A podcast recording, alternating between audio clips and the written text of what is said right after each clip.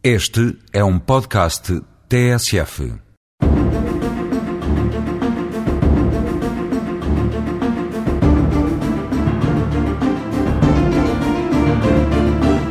Falo-vos hoje da Lei do Tabaco. Decorridos quase seis meses da data em que entrou em vigor a Lei do Tabaco, é possível dizer, em jeito de balanço, que a nova Lei do Tabaco continua confusa, é cega, é fundamentalista e está a gerar uma conflitualidade crescente na vida das empresas e das pessoas.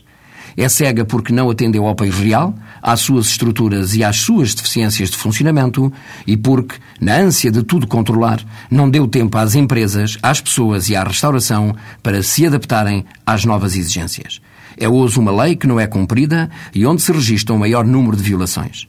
As fiscalizações são praticamente inexistentes, sendo impossível fiscalizar e controlar com eficácia por insuficiência de inspectores da ASAI para o efeito.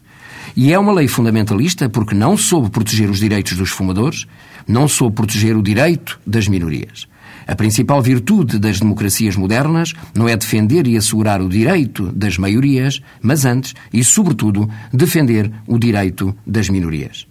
E é também uma lei muito confusa, tecnicamente deficiente, que veio permitir que haja fumadores de primeira e de segunda, que haja estabelecimentos onde a saúde das pessoas e dos empregados tem menos valor, como no caso dos casinos. E é uma lei que tem provocado alguma quebra de rendimento no trabalho, porque, por falta de espaços para os fumadores nas empresas, estes são obrigados a recorrerem à rua para fumarem várias vezes ao dia. E está-se a tornar uma lei perigosa porque começa a ser usada para justificar a abertura de processos disciplinares e para despedir os trabalhadores que são apanhados a fumar nos locais de trabalho, o que é grave. Começa a ser um pretexto para os patrões filtrarem e selecionarem os empregados que não querem. Mas é preciso dizer que fumar por si só não é fundamento para justa causa. Fumar por si só não tem a gravidade suficiente para justificar qualquer processo de despedimento, o que, a acontecer, poderá ser ilegal.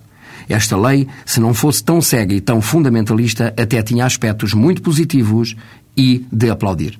Mas desenganem-se aqueles que pensaram que pela via repressiva era possível enfrentar este combate com resultados positivos.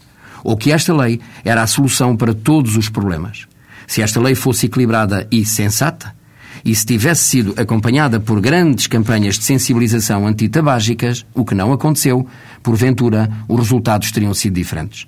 Só a via preventiva poderá salvar o que resta desta lei, impondo algumas alterações legislativas que acautelem os direitos conflituantes, introduzindo algum bom senso nisto tudo.